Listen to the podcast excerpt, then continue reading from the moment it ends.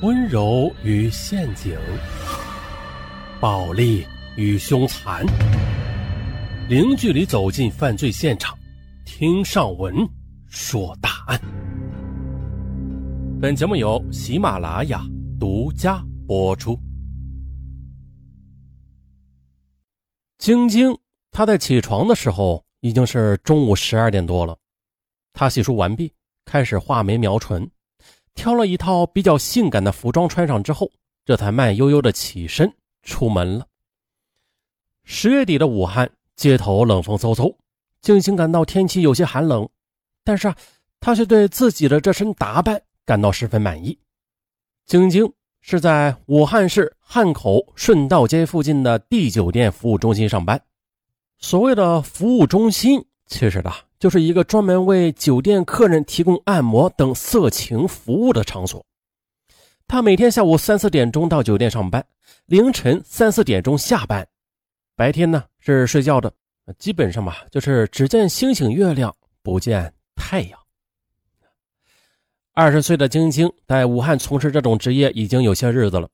这种职业虽然不那么光明正大吧，但是能赚到钱收入嘛很可观。所以呢，对于这种生活、这种职业，他已经习惯了。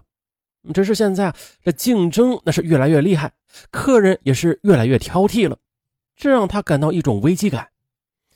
那就拿昨天的事来说吧，酒店里一个客人打电话要到一楼服务中心叫小姐到客房里面去按摩，服务中心的经理派了一名叫叶子的小姐上去，但是呢，这客人见了叶子之后，上下的打量了一番，不满意。要求换人啊！叶子悻悻的下楼，经理这才让晶晶上楼去，晶晶就上去了。客人是一位北方人，身材高大，三十来岁，似乎对晶晶十分满意。他呀，只是要求晶晶陪他聊聊天，就给晶晶二百元的小费呢。他自称姓王，是来武汉做生意的，并且跟晶晶说啊，住宾馆太贵了，要在武汉租房子住。在之后呢？他要晶晶把电话号码告诉他，说以后好直接找他。晶晶觉得这个男人很豪爽，就毫不犹豫的把手机号码告诉了他。回到服务中心之后的晶晶向经理交了二十元的出台费，剩下的一百八十元归他自己，他感到十分的愉快。晶晶似乎领略到了干这一行的奥秘啊，就是男人都喜欢漂亮性感的女孩。因此啊，他觉得必须把自己打扮的时尚性感一些。正当晶晶沉浸在这一遐想中时，哎，他的手机响了，打电话的正是昨天那位姓王的客人。他说他正在武胜路的家乐福购物超市，想请晶晶陪他一块儿买东西。那好啊，晶晶听后十分高兴，因为她平时喜欢逛街，也更喜欢陪客人上街买东西。原因很简单的啊。因为每次上街啊，他都会顺便的买一些自己所需要的东西，而让客人去付费。他觉得让别人买单那种感觉十分的美妙。接着，晶晶坐进出租车里，很快的便来到了家乐福超市。来到入口处，他看到了那位身材高大的王姓男子。只见呢，他已经买好了电水壶、方便面、牛肉干，还有巧克力等物品。见到晶晶，他说：“我已经租好了房子，一起去看看吧。”晶晶没有拒绝，就这样，他们一起坐上出租车，一路啊有说有笑的来到顺道街的一幢居民楼。上到六楼，王姓男子用钥匙打开门，和晶晶一起进门，并且将房门给反锁。进屋之后的王姓男子说要洗澡，并且啊要晶晶和他一起洗澡。晶晶没有见着钱儿啊，他就不从。可是男子却突然的掏出一把手枪，对准晶晶的脑袋，恶狠狠地说：“他妈的，你给我放快点！不听话的话，我就打死你！”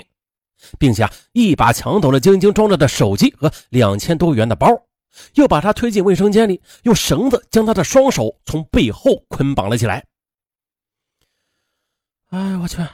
这身材高大魁梧的王姓男子，眨眼之间就变成了一个恶魔。这，这是晶晶没有预料到的。他就哭着告饶求情啊，求他放了自己，但是招来的却是一顿拳打脚踢。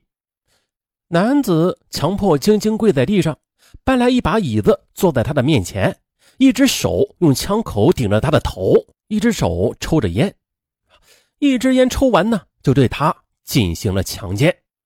这还没完，之后又多次的对晶晶实施了性侵害和非人的折磨，每次短则一两个小时，长则三四个小时。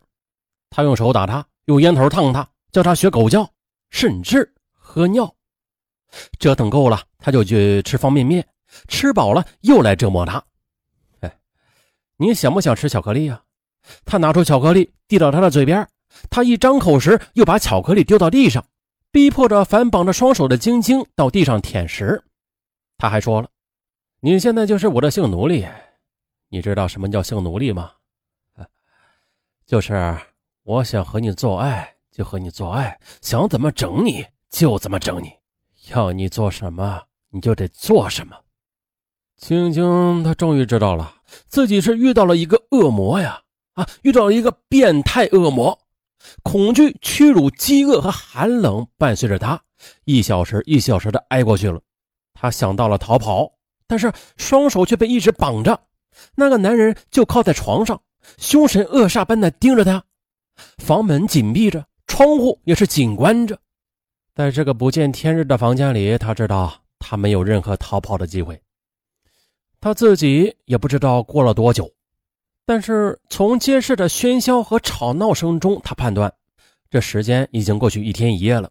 他又想到了这个家伙从超市里买了许多的方便面，还有许多的食品，不由得猜想他肯定是预谋好了的啊！他不知道他究竟要干什么，会不会杀了他呀？想到自己会死在这个黑房间里，他就浑身的颤抖。十月三十一日下午三时，晶晶被绑架后的第二十六个小时。这时候的，那个男人拿着枪对着晶晶说：“想死还是想活呀？”晶晶惊恐的哀求：“你别杀我，我想活。想活是吧？行，有钱吗？实话跟你说吧，没有钱你就死定了。不要，晶晶她真的相信啊，没有钱的话，这个男人真的会杀了她。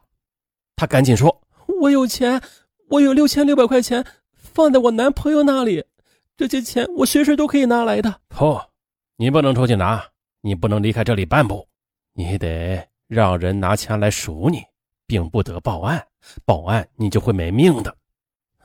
可以，我可以叫我男朋友送钱来。不行，你男朋友不能来，你得让酒店的同行姐妹来送钱。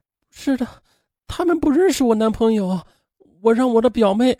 对我让我的表妹去找我男朋友拿钱来。嗯，那打电话。那个男人同意了，拿出抢去的晶晶的手机，让晶晶打电话。十月三十一日下午四时的，小雪接到了表姐晶晶的电话。晶晶在电话中说啊，她有点事儿，急需要用钱，请小雪到男朋友阿杰那里取六千六百元钱，然后给他送去，并且让小雪不要关手机。等一会儿啊，再跟他联系。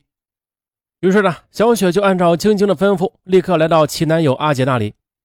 可是阿杰却说啊，我昨天找他找了一天都没有找到啊，手机也打不通。他会不会是出了什么事啊？小雪接话说，没有，他也没有说有什么事啊，只是说急需要用钱。可是阿杰呢，却若有所思的说，不对的，他一定是出了什么事儿。阿杰拿出六千六百元钱交给了小雪之后的，又叫来两名好朋友，说啊要一起去送钱。可就在这时呢，小雪的手机响了，电话正是晶晶打来的。小雪，你钱拿到了吗？嗯，拿到了，表姐。你出什么事了吗？晶晶没有回答小雪的问话，反而强调说啊啊，你一个人来就行了，快来吧，把钱送过来，见面再说。啪。就把电话给挂断了。